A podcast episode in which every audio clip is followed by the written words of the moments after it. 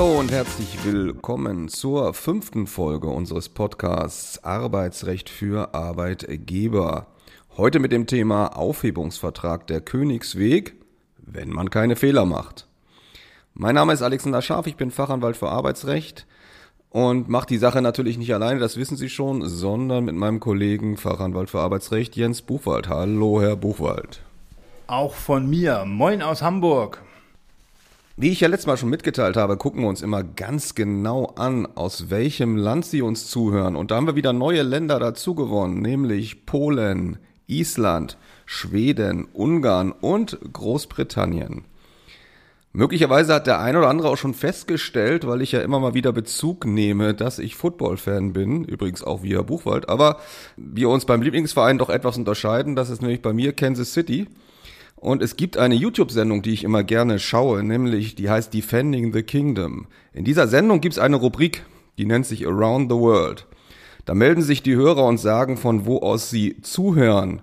In diesem Zusammenhang möchte ich Sie alle einmal aufrufen. Schreiben Sie uns, mailen Sie uns unter den E-Mail-Adressen, die Sie dann in den Shownotes sehen, aus welcher Stadt oder aus welchem Land Sie uns zuhören, egal ob Deutschland oder USA, egal ob Westerland oder Garmisch. Sagen Sie es uns und wir werden dann im nächsten Podcast mitteilen, wer uns von wo zuhört. Das soll heute ganz wenig im Vorgeplänkel es schon gewesen sein und nun startet der Buchwald rein mit der Rubrik Neuigkeiten aus dem Arbeitsrecht und einem neuen Urteil des Bundesarbeitsgerichtes.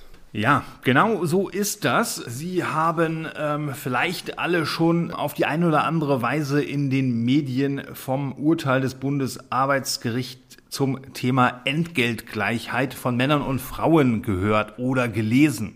Am 16. Februar hat das Bundesarbeitsgericht ein medial viel beachtetes Urteil gesprochen. Also man hat da immer einen relativ klaren Indikator, wenn ein Bundesarbeitsgerichtsurteil in der 20 Uhr Tagesschau vorkommt und wenn dann auch noch die Verfahrensbeteiligten tatsächlich in der Tagesschau zu Wort kommen, das muss tatsächlich mal was Wichtiges sein. Es gibt aktuell nur die Pressemitteilung zu diesem Urteil. Die Entscheidungsgründe sind noch nicht äh, veröffentlicht worden.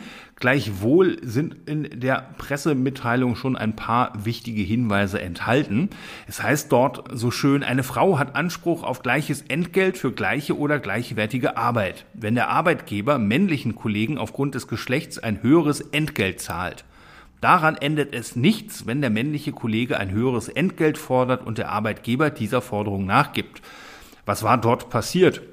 Also es ging um Vertriebstätigkeiten und dort wurde eine Mitarbeiterin eingestellt zu einem Bruttomonatsgrundentgelt von 3.500 Euro. Kurze Zeit zuvor hatte man einen männlichen Vertriebsmitarbeiter eingestellt. Auch dem hatte man 3.500 Euro brutto als Grundentgelt angeboten. Der hat das aber abgelehnt und hat gesagt, nö, ich fange hier nur an, wenn ich 4.500 Euro brutto bekomme. Der Arbeitgeber ist dem nachgekommen und hat das akzeptiert. So. Und einige Zeit später hat die weibliche Mitarbeiterin herausgefunden, dass der männliche Mitarbeiter für eben gleiche bzw. gleichwertige Arbeit eine deutlich höhere Vergütung bekommen hat. Sie hat dann Differenzvergütungsansprüche geltend gemacht Rechtsgrundlage hierbei der EU-Vertrag in Verbindung mit dem Entgelttransparenzgesetz und hat zusätzlich auch noch einen Entschädigungsanspruch nach dem AGG geltend gemacht. Nachdem die Vorinstanzen ähm, die Klage jeweils abgewiesen haben, hatte die Klägerin vor dem Bundesarbeitsgericht Erfolg. Insbesondere betont wurde vom Bundesarbeitsgericht, dass Verhandlungsgeschick kein objektives Kriterium sei um eine Diskriminierung wegen des Geschlechtes beim Entgelt zu rechtfertigen.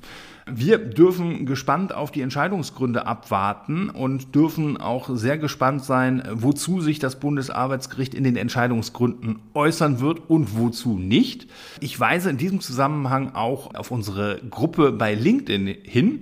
Dort haben wir bereits am 3. März dieses Urteil ausführlich beleuchtet und insbesondere auch Folgefragen aufgeworfen. Schauen Sie dort gerne mal vorbei und vielleicht hinterlassen Sie auch dort ein Feedback. Wie gefällt Ihnen dieses Urteil? Was für einen Eindruck haben Sie von diesem Urteil? Welche Folgen hat das für Ihre betriebliche Praxis?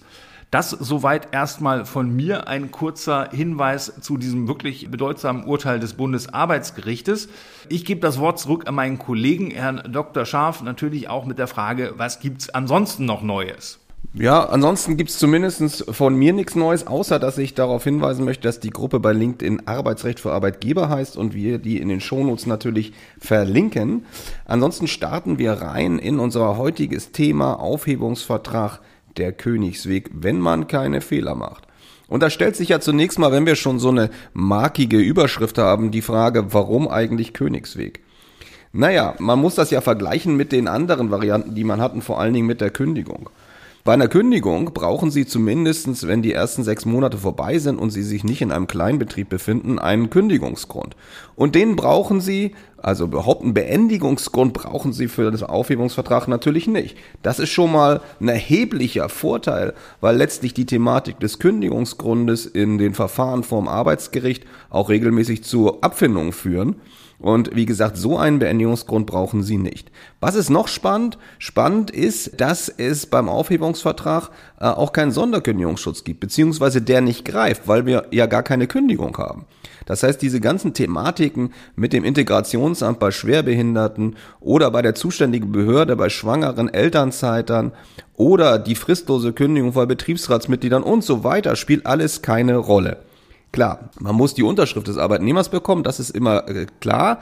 Aber wenn man die dann hat, hat man weitreichende Gestaltungsmöglichkeiten. Man muss zum Beispiel auch nicht die Kündigungsfristen einhalten. Also auch da sind die Gestaltungsmöglichkeiten weit. Man kann im Prinzip von heute auf morgen per Aufhebungsvertrag beenden. Das ist alles möglich. Und natürlich auch ein erheblicher Vorteil, wenn Sie einen Betriebsrat oder Personalrat haben, den müssen Sie auch nicht anhören, wenn Sie einen Aufhebungsvertrag schließen wollen. Das ist sozusagen die eine Seite, der Königsweg. Es ist also tatsächlich eine schöne Geschichte aus Arbeitgebersicht, äh, per Aufhebungsvertrag ein Arbeitsverhältnis zu beenden. Allerdings haben wir gesagt, nur wenn man keine Fehler macht.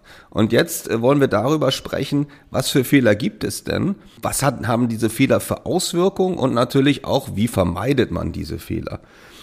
Was nicht einfach ist, darauf hatte ich vorhin schon Bezug genommen, ist manchmal die Unterschrift des Arbeitnehmers äh, zu erhalten. Deswegen macht es Sinn, sich eine Strategie zu erarbeiten, wie man dann zu dieser Unterschrift kommt. Da macht es sicherlich auch Sinn, Alternativen aufzuzeigen. Also wenn der Aufhebungsvertrag nicht unterschrieben wird, wie es dann weitergeht. Auch sinnvoll ist, sich die Inhalte, die im Aufhebungsvertrag geregelt werden sollen, genau anzuschauen und die dann so zu gestalten, dass sie für den Arbeitnehmer oder die Arbeitnehmerin attraktiv erscheinen. Da gibt's ja zum Beispiel eine Möglichkeit, wenn man eine längere Kündigungsfrist hat, eine sogenannte Turboklausel aufzunehmen. Das heißt, da kann der Arbeitnehmer auch bei einer längeren Kündigungsfrist kurzfristig rausgehen aus dem Arbeitsverhältnis, wenn er nämlich was Neues findet dann würde man als Arbeitgeber ja Gehälter ersparen und diese Gehälter werden dann regelmäßig vollständig oder zum Teil in eine Abfindung umgewandelt, was dann eine Win-Win-Situation ist, also für beide Seiten positiv ist. Der Arbeitnehmer spart Gehalt, mindestens mal die Sozialversicherungsabgaben, gegebenenfalls sogar mehr. Der Arbeitnehmer kriegt quasi eine erhöhte Abfindung und hat ein neues Arbeitsverhältnis. Also das ist natürlich dann eine spannende Klausel, die beiden Seiten nützt. Immer wieder macht man sich selbstverständlich auch Gedanken, ob man einen gewissen Druck in den Verhandlungen ausüben soll von Arbeitgeberseite, damit man die Unterschrift des Arbeitnehmers bekommt. Da muss man natürlich immer wieder so ein bisschen schauen und vorsichtig sein, dass man beim Druck nicht überzieht. Es gibt nämlich die Möglichkeit, auch wenn man dann die Unterschrift des Arbeitnehmers bekommen hat, dass dieser sich doch noch nachträglich von Aufhebungsvertrag lösen kann. Und zwar gibt es eine Möglichkeit, die ist in Paragraph 123 BGB enthalten. Da kann der Arbeitnehmer also wegen Drohung, auch wegen Täuschung, aber insbesondere wegen Drohung anfechten.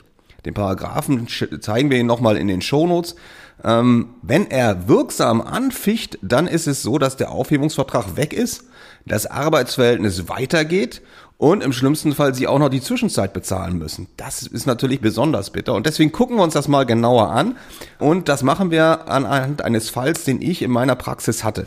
Und zwar war es da so, ein Arbeitgebermandant von mir sprach mich an, dass er Gespräche mit einem Arbeitnehmer hatte, äh, diesem Arbeitnehmer Spesenbetrug vorgeworfen hatte und ihm in diesem Gespräch dann auch mit einer fristlosen Kündigung gedroht hatte, alternativ ihm einen Aufhebungsvertrag angeboten hatte. Der Arbeitnehmer hat dann direkt unterschrieben und nachdem er dann nach Hause ging und nochmal drüber nachgedacht hat, hat er dann den Aufhebungsvertrag angefochten. Und zwar wegen widerrechtlicher Drohung, die angeblich passiert sei. Der Arbeitgeber hat darauf jetzt nicht besonders reagiert, deswegen hat der Arbeitnehmer dann vom Arbeitsgericht geklagt und hat beantragt, dass das Arbeitsgericht feststellt, dass das Arbeitsverhältnis nicht durch den Aufhebungsvertrag aufgelöst worden ist. Da muss man sich jetzt erstmal nochmal genau 123 BGB anschauen. Also da steht ja letztlich drin, man kann anfechten und dann eben den Aufhebungsvertrag beseitigen, wenn gedroht wurde. Das ist sozusagen die eine Voraussetzung. Und da wird man sagen müssen, ja, selbstverständlich wurde hier gedroht. Es wurde ja gesagt, wenn du nicht unterschreibst, dann äh, kündigen wir fristlos. Also eine Drohung haben wir hier schon mal. Aber was gerne ver vergessen wird von Arbeitnehmern ist, dass diese Drohung auch widerrechtlich sein muss. Nur dann setzt man sich mit einer Anfechtung durch. Und was bedeutet jetzt Widerrechtlichkeit? Also eine widerrechtliche Drohung, die liegt dann vor, wenn ein unabhängiger Arbeitgeber, also einer, der so von draußen drauf guckt auf die Situation, sagt, naja, in dem Fall hätte ich eine fristlose Kündigung nicht ernsthaft in Betracht gezogen. So, und dann müssen wir tatsächlich uns das jetzt mal anschauen. Wie war es denn hier? Hier war es so, dass der Arbeitnehmer Spesen geltend gemacht hatte, weil er zu einem bestimmten Zeitpunkt mit seinem Dienstwagen außer Haus bei einem Kunden gewesen sei. So hat er das zumindest angegeben. Tatsächlich war die Situation aber ein bisschen anders. Es war nämlich so, dass zu dem Zeitpunkt, wo er angeblich beim Kunden gewesen sei mit seinem Dienstwagen, er ein Knöllchen kassiert hatte für seinen Dienstwagen, der vor seinem Haus stand. Ja, das äh, war natürlich dumm für ihn gelaufen und das war letztlich ein klarer Spesenbetrug. Und äh, vor diesem Hintergrund hätte eben auch ein außenstehender Arbeitgeber in so einem Fall eine fristlose Kündigung in Betracht gezogen. Weil das so war, war die Drohung eben nicht widerrechtlich und die Anfechtung hatte keinen Erfolg. Eine ganz andere Konstellation, wo es sozusagen im Rahmen der Verhandlung über einen Aufhebungsvertrag nicht ganz rund gelaufen ist und sich dann das Bundesarbeitsgericht nochmal mit einer neuen Rechtsprechung, die es vorher nicht gab, nochmal eingeschaltet hat, hat jetzt Herr Buchwald für Sie parat. Ja, so ist das. Wir haben ja eben gehört, dass die Messlatte für einen Anfechtungsgrund recht hoch liegt. Und es gab dann immer wieder Fallkonstellationen, wo man so ja, händegreifend äh, feststellen konnte, da hat das Bundesarbeitsgericht gemerkt, hm, einen Anfechtungsgrund haben wir eigentlich nicht, aber irgendwie fühlt sich das Ergebnis trotzdem unfair an, dass der Arbeitnehmer hier an dem Aufhebungsvertrag festgehalten werden soll. Was ist zu tun? Und in diesem Zusammenhang kam dann ähm, das Gebot fairen Verhandelns ins Spiel. Entwickelt wurde das aus der Vorschrift des Paragraphen 241 Absatz 2 BGB. In der Regelung ist vereinfacht gesagt enthalten, dass beide Parteien eines Vertragsverhältnisses Rücksicht auf die Rechtsgüter der anderen Partei zu nehmen haben. Schlichtweg ein Rücksichtnahmegebot. Und wie wurde das in diesem Zusammenhang angewandt, beziehungsweise was ist dort eigentlich passiert? Es gab dort ein einschneidendes Urteil aus dem Jahre 2019. Da hatte ein Arbeitgeber eine kurzzeitig erkrankte Arbeitnehmerin ähm, zu Hause aufgesucht und das war am späten Nachmittag gegen 17 Uhr und hat ihr einen Aufhebungsvertrag vorgelegt und die Arbeitnehmerin hat diesen Aufhebungsvertrag dann auch unterzeichnet. Ja, und wie man äh, es in diesen Konstellationen häufiger hat, die Arbeitnehmerin hat dann die Unterschrift äh, tatsächlich gereut und wollte aus diesem Aufhebungsvertrag wieder herauskommen.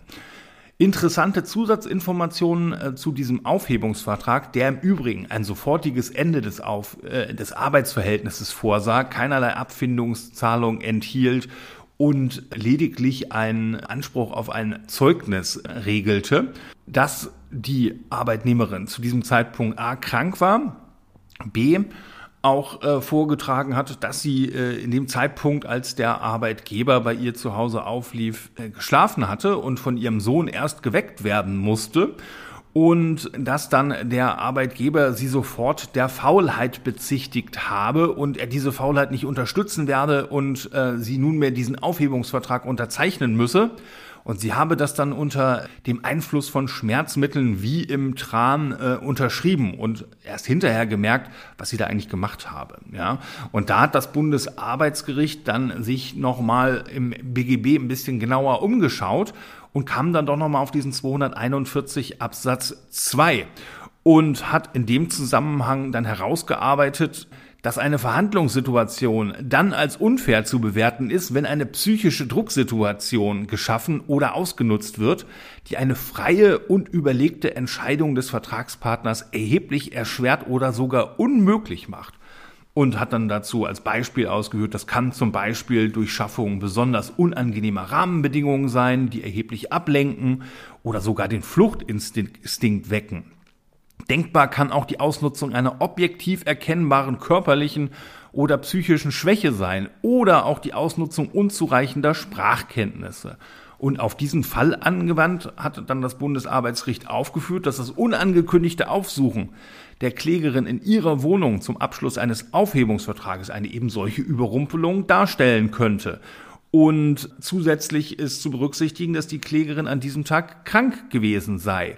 Und in diesem Zusammenhang sei auch äh, wiederum äh, in die Gesamtabwägung einzubeziehen, dass es eigentlich gar keine triftigen Gründe dafür gab, dass der Arbeitgeber hier bei der Arbeitnehmerin erschienen ist, um zu einem sofortigen Aufhebungsvertrag zu verhandeln.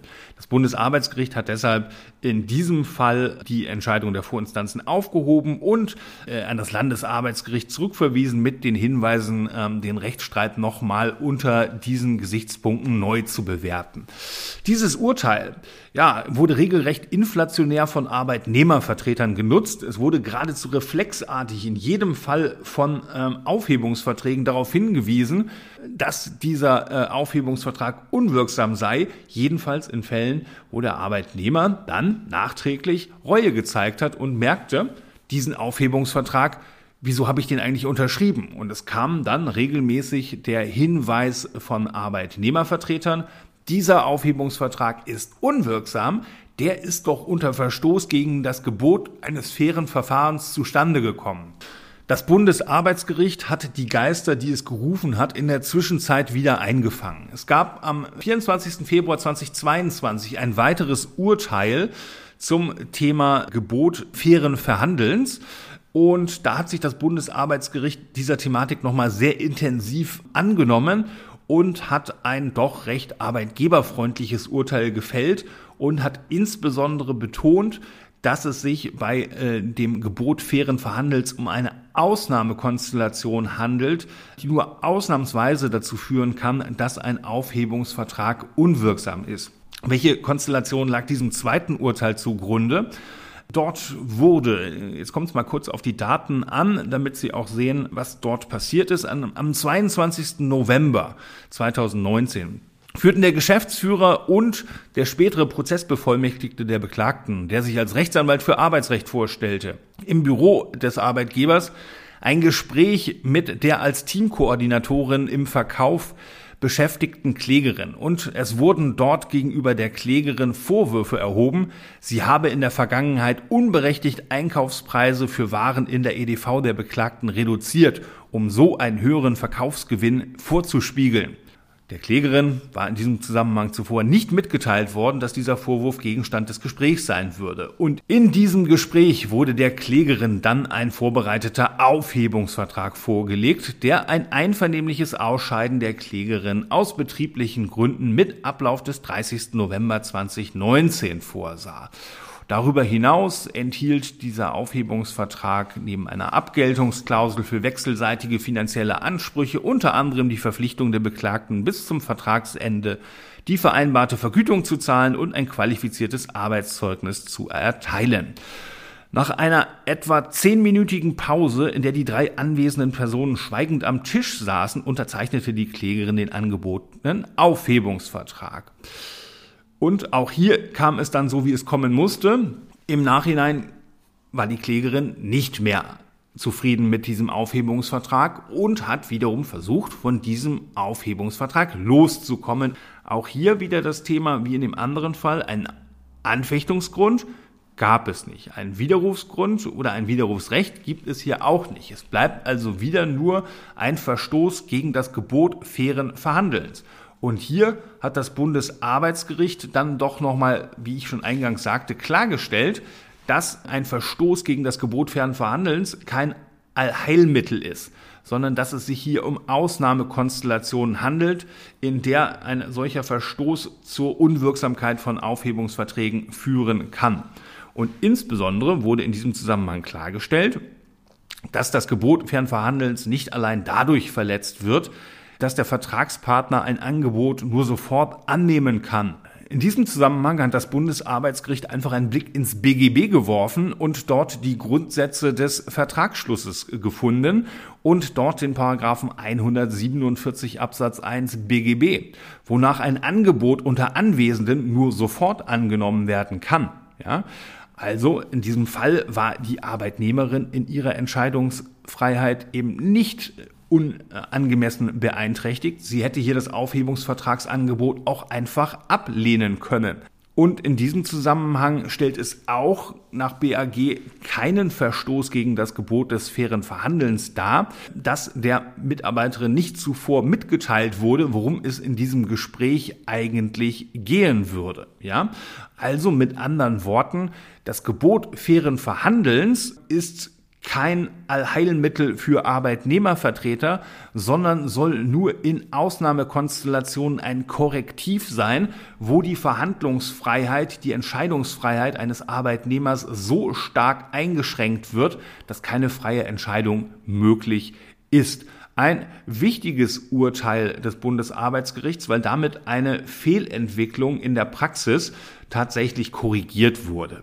Das zum Thema Gebot fairen Verhandelns. Sie sehen also, es ist keine Anfechtung leid, sondern es ist eine Ausnahmekonstellation, wo ähm, Sie tatsächlich als Arbeitgebervertreter natürlich darauf achten, dass hier entsprechend auch Verhandlungsgeschick ausgenutzt werden darf, aber eben keine körperliche oder psychische Schwäche oder unzureichende Sprachkenntnisse des Arbeitnehmers ausgenutzt werden. Das soll zu diesen zwei sehr praxisrelevanten Urteilen gewesen sein. Ich gebe dann das Wort nochmal ab an meinen Kollegen Herrn Dr. Scharf. Ja, beide Urteile finden Sie in den äh, Shownotes und jetzt will ich in aller Kürze nochmal auf weitere Themen eingehen, weitere Fehler, die gemacht werden können, beziehungsweise weitere Punkte, die Sie unbedingt regeln sollten im Aufhebungsvertrag. Vorab natürlich, Schriftform ist eine ganz wichtige Thematik. Der Aufhebungsvertrag, vor allen Dingen die Beendigung, ist nur wirksam, wenn Sie die Schriftform von 623 BGB einhalten. Also mit anderen Worten Stift auf Papier. Auch hier sollte man sich nochmal ganz klar machen, vor allen Dingen vor dem Hintergrund, dass in letzter Zeit viel über Digitalisierung gesprochen wird. Die elektronische Form ist ausgeschlossen. Das steht ausdrücklich in 623 BGB drin. Muss man vielleicht nicht gut finden, ist aber so. Das heißt, ähm, wenn Sie einen wirksamen Aufhebungsvertrag haben wollen, Stift auf Papier. Der nächste Punkt, der ganz wichtig ist, ist, dass Sie eben alles regeln sollten, was an Themen noch im Raum steht, damit nicht irgendwelche Fragen offen bleiben, über die sich dann später streiten. Das betrifft zunächst mal die Thematik der Vergütungsbestandteile, also insbesondere wenn es nicht nur eine Pauschalvergütung gibt, sondern auch weitere Vergütungsbestandteile, sollten Sie das regeln. Was häufig schwierig ist, sind so Thema wie Boni oder ähnliches, da sollte man eine klare Regelung machen, am besten schon Beträge reinschreiben, weil ansonsten Tür und Tor für weitere Streitereien geöffnet wird. Was in der Regel auch noch drin steht als Punkt ist die Frage, wie geht's, läuft es denn bis zum Ende des Arbeitsverhältnisses weiter? Also Thema Freistellung. Das wird da regelmäßig zu regeln sein und wenn man freistellt, in aller Regel auch unter Anrechnung auf den Urlaub. Thema Abfindung natürlich spielt eine Rolle, will ich gar nicht äh, größer drauf eingehen. Das wird dann regelmäßig da auch drin stehen. Ein weiterer Punkt, den man aufnehmen sollte, allein schon deswegen, weil das Thema total nervt, wenn man da nichts Konkretes geregelt hat, ist nämlich die Thematik des Zeugnisses. Und da muss man sich letztlich als Arbeitgeber selber überlegen, was möchte man dann? Möchte man äh, im Anschluss an den Aufhebungsvertrag möglichst wenig mit dem Thema behelligt werden, dann regelt man es so konkret wie möglich. Aber mal mindestens würde ich zumindest dazu neigen, da reinzuschreiben, welche Note denn der Arbeitnehmer, die Arbeitnehmerin erhalten soll. Also zum Beispiel gute Führungs- und Leistungsbeurteilung dann vor allen Dingen aus Arbeitgebersicht sinnvoll zu regeln, dass äh, der Arbeitnehmende alle Sachen zurückgibt, die ihm überlassen worden sind, dass man das also aufnimmt und in der Regel auch möglichst konkret. Ein letzter Punkt, der dann noch eine Rolle spielt oder eine Rolle spielen kann, ist, wenn Sie ein sogenanntes nachvertragliches Wettbewerbsverbot haben, sollten Sie an dieser Stelle etwas dazu sagen. Es ist ja so, dass während des Arbeitsverhältnisses der Arbeitnehmer keine Konkurrenz seinem Arbeitgeber machen darf. Wichtig ist übrigens in diesem Zusammenhang auch, wenn Sie eine Freistellung geregelt haben, dass Sie da auch reinschreiben, dass auch während der Freistellung man sich an dieses vertragliche Wettbewerbsverbot zu halten soll. In manchen Arbeitsverträgen findet sich aber auch eine Regelung, dass nach Ende des Arbeitsverhältnisses keine Konkurrenz gemacht werden darf. Besonders in umkämpften Branchen macht das Sinn, Wobei sie sich als Arbeitgeber natürlich darüber klar sein müssen, wenn sie sowas aufnehmen, müssen sie dafür auch was bezahlen, die sogenannte Karenzentschädigung. Also ähm, das kostet auch was, nämlich 50 Prozent der zuletzt bezogenen Vergütungsbestandteile. Ja, wenn Sie so eine Regelung haben, dann sollten Sie im Aufhebungsvertrag klären, was wollen Sie damit tun? Soll die bestehen bleiben? Soll die aufgehoben werden? Darüber müssen Sie nachdenken. Manchmal ist es auch so, dass dem Arbeitnehmer gar nicht klar ist, dass er so eine Regelung hat. Und wenn Sie dann sagen, ja, eigentlich brauche ich die gar nicht, dann kann man sich überlegen, ob man das Thema gar nicht anspricht und dann, da kommt gleich Herr Buchwald zu, mit einer umfassenden Erledigungsklausel dieses Ding miterledigt. Weil es ist oft so, wenn man das Thema anspricht, dass man das nachvertragliche Wettbewerbsverbot gerne ähm, erledigt haben möchte, dann sagt der Arbeitnehmer häufig, dann möchte ich aber Geld dafür haben. Weil ich hätte ja diese Karenzentschädigung bekommen und da möchte ich jetzt zumindest einen Teil davon haben. Deswegen, das kann taktisch mögliche Vorgehensweise sein. Also alles regeln, was zu regeln ist. Und das ist eben besonders wichtig, weil in der Regel am Ende des äh, Aufhebungsvertrages sich eine Klausel findet, die alle Ansprüche erledigt. Wenn nicht vorher äh, etwas geregelt ist, dann sind die Ansprüche auch die des Arbeitgebers eben weg. Und da setzt der Buchwald an mit der äh, Ausschlussklausel. Ja, und das ist richtig. Also auch dazu nur ein kurzer Hinweis. Jeder gute Aufhebungsvertrag endet mit einer umfassenden und natürlich auch wirksamen Erledigungsklausel, also sinngemäß mit Erledigung der vorstehenden ähm, Regelungen dieses Aufhebungsvertrages sind alle Ansprüche der Parteien gegeneinander aus dem Arbeitsverhältnis seiner Beendigung und dieses Aufhebungsvertrages erledigt. Wenn das jetzt alles wäre, dann wäre die Klausel so nicht wirksam. Sie müssen dann schon auch wenn Ihnen das vielleicht gerade als Arbeitgebervertreter ein bisschen schwer fällt, dass man diese All-Klausel ein kleines bisschen abfedert.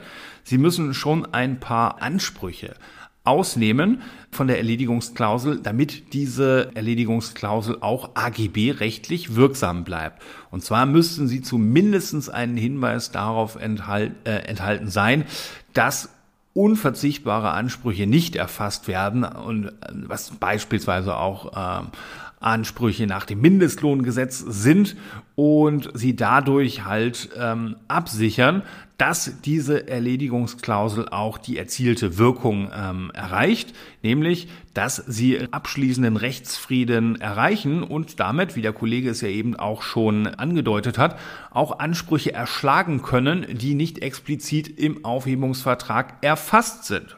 Ein weiterer Punkt, der jetzt nicht in den Aufhebungsvertrag zwingend gehört, aber auch zum Beispiel in einer Präambel beispielsweise mit aufgeführt sein kann, äh, befasst sich mit einer anderen Thematik, nämlich ähm, wie reagieren Sie denn eigentlich auf den Einwand von Arbeitnehmenden? Ein Aufhebungsvertrag unterschreibe ich nicht. Ich habe mal gelesen, damit bekomme ich Probleme beim Arbeitslosengeld, bekomme Probleme mit der Agentur für Arbeit. Da kriege ich doch auf jeden Fall eine Sperrzeit. Das muss nicht so sein, können wir dazu nur sagen. Und in dem Zusammenhang verweisen wir auf die Durchführungsanweisungen der Agentur für Arbeit. Es gibt Fallkonstellationen, in denen dem Arbeitnehmer, also dem Beschäftigten, keine Sperrzeit auch bei Unterschrift unter einen Aufhebungsvertrag droht. Was für Konstellationen sind das? Wenn der Aufhebungsvertrag zur Vermeidung einer ansonsten notwendig werdenden betriebsbedingten oder personenbedingten ordentlichen Kündigung ausgesprochen wird. Wenn der Mitarbeitende nicht ordentlich unkündbar ist, wenn die virtuell anwendbare, also andernfalls anwendbare ordentliche Kündigungsfrist eingehalten wird und wenn eine Abfindung zwischen einem Betrag, der größer als null ist und maximal 0,5 äh, Gehältern pro Beschäftigungsjahr als Abfindung gezahlt wird, dann gilt dieser Aufhebungsvertrag als sperrzeitrechtlich unschädlich. Dann wird das Vorliegen eines sogenannten wichtigen Grundes im sozialrechtlichen Sinne angenommen, dass der Beschäftigte, also der Arbeitnehmer, auch einen solchen Aufhebungsvertrag abschließen durfte und sozialrechtlich sich nicht versicherungswidrig verhalten hat. Wenn es also möglich ist und sachlich auch denkbar ist, dann sollten Sie zum Beispiel eine Präambel aufführen, dass dieser Aufhebungsvertrag geschlossen wird, um eine ansonsten notwendig werdende betriebsbedingte oder personenbedingte Kündigung zu vermeiden. Ja? Und auch eine Abfindungsregelung müsste dann enthalten sein. Und das ist zum Beispiel eine Gestaltungsvariante, mit der Sie dem Arbeitnehmenden entgegenkommen können. Und wie gesagt, Sie verweisen in diesem Zusammenhang auf die eigenen Regelungen der Agentur für Arbeit. Sie verweisen auf die Durchführungsanweisungen, die im Übrigen alle im Internet veröffentlicht sind und die der Arbeitnehmende sich zur Not dann auch einfach raussuchen kann. Dort stehen klare und unmissverständliche Hinweise, wie die Bundesagentur für Arbeit solche Fälle zu prüfen hat. Und das kann bei der Gestaltung von Aufhebungsverträgen eben ein probates Mittel sein, das auch auf die Sorgen, auf die berechtigten Sorgen, muss man sagen, von Arbeitnehmenden eingegangen werden kann. Also Arbeitnehmende nicht sehenden Auges in eine Sperrzeit beim Arbeitslosengeld 1 Bezug geführt werden.